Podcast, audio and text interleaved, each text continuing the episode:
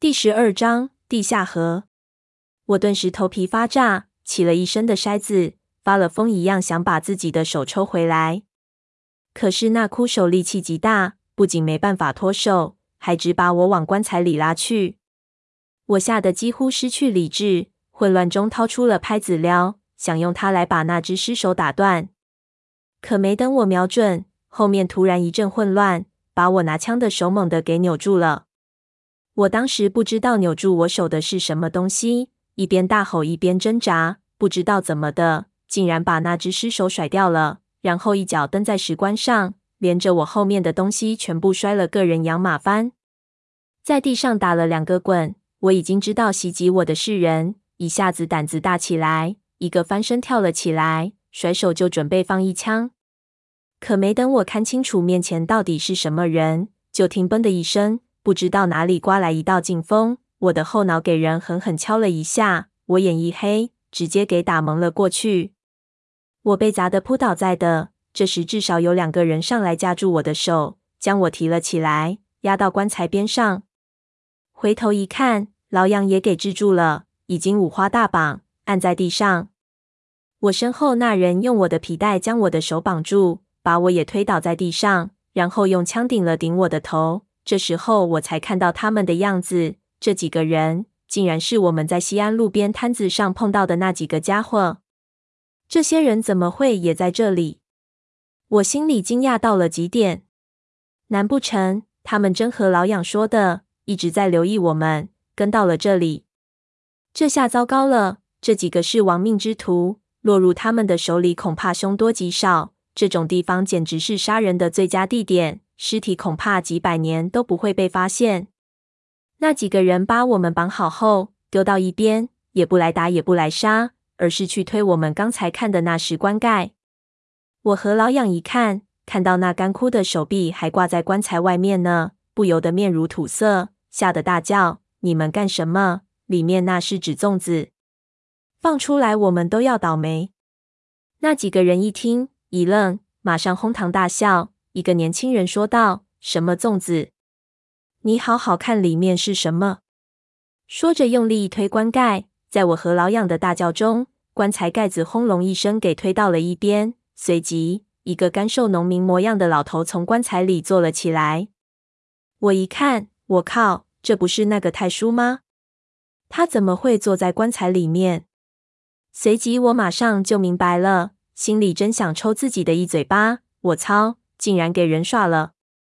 太叔站起来，将他那只白的犹如死人一样、布满干枯皱纹的鬼手收进衣服里，然后翻出棺材，来到我们面前。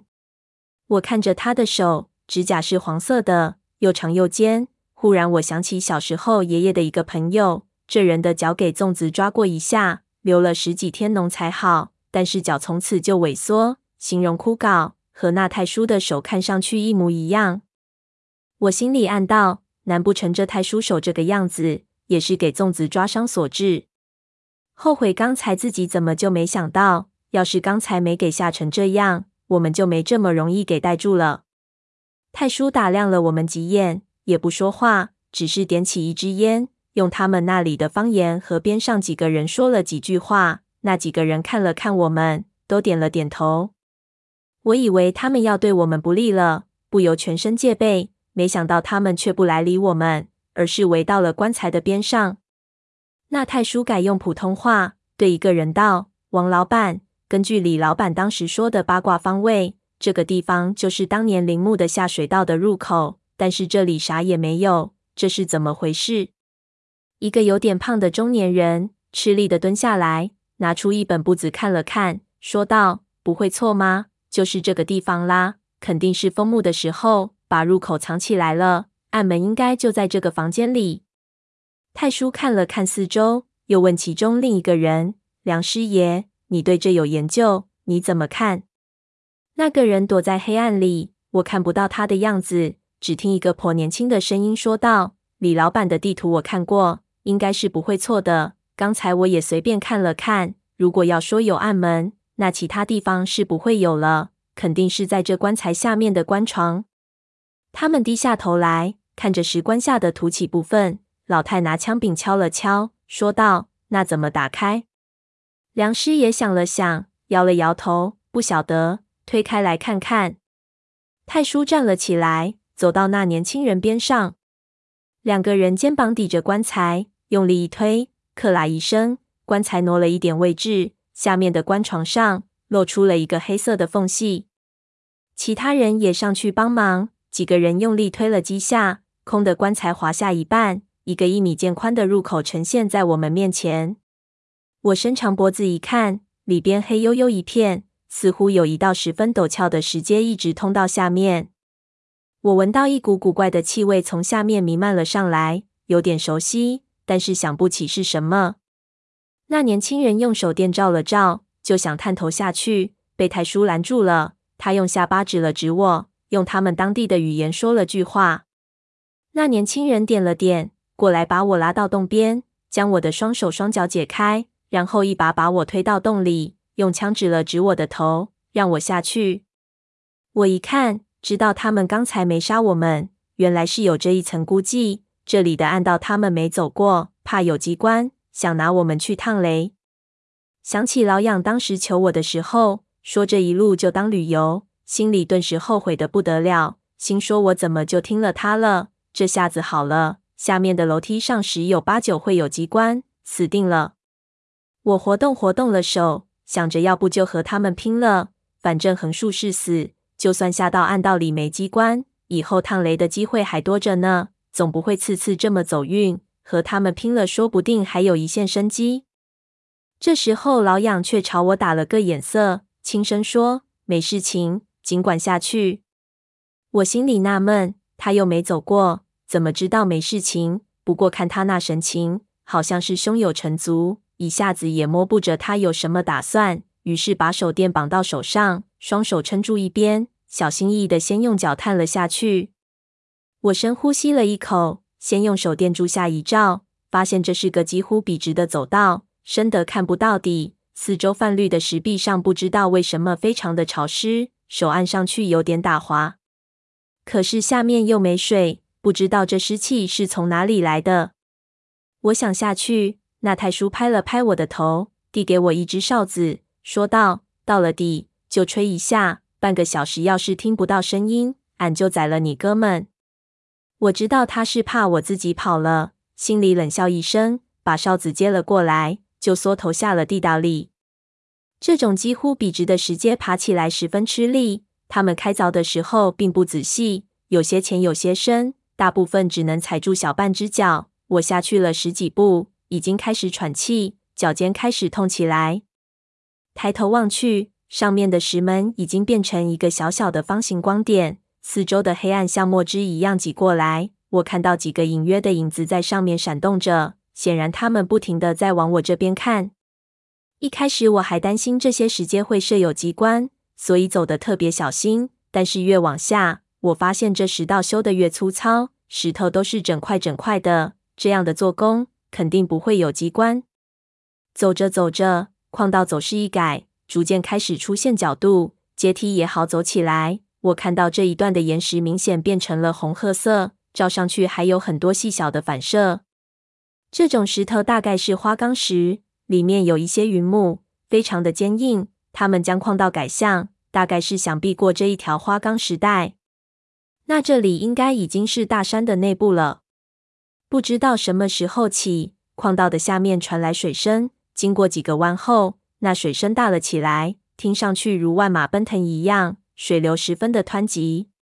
我看了看表，自己已经走了快二十分钟，感觉再往里去。哨子的声音可能就传不到上面了，于是拿出哨子先吹了几声，声音一路盘旋上去，很快上面也传来一声哨音回音。我继续往下，前面的矿道边宽阔起来，出口很快出现在视野里。前面吹来了一股强风，几乎把我吹得跌倒。我向下跑了几步，忽然耳边一声轰鸣，人已经走出暗道，来到了一处河滩之上，同时。一条奔腾的地下河出现在了我的眼前。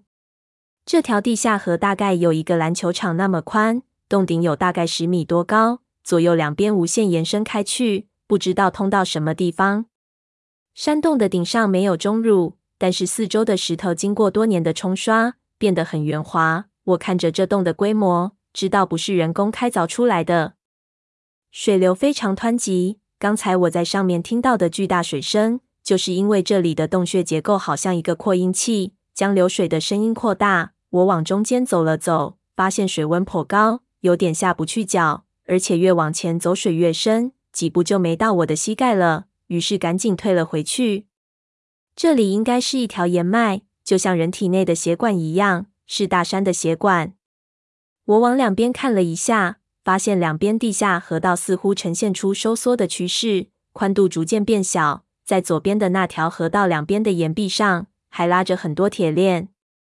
正在奇怪的时候，那年轻人已经怪叫着从暗道里走了出来，一脚踩在水里，大叫：“我操，这么烫！”我回头看去，看到另一个年轻人跟着他后边走出来。这人戴着副眼镜，看上去文皱皱的，应该就是那个梁师爷。他走近的时候，我才发现其实这人也上了点年纪了，并没有远看那么年轻。第三个出来的是老样，后面跟着一个有点发福的中年人，然后就是太叔。我以为后边应该还有一个人，却发现没人跟着了，心里纳闷：进山的时候，他们不是五个人的吗？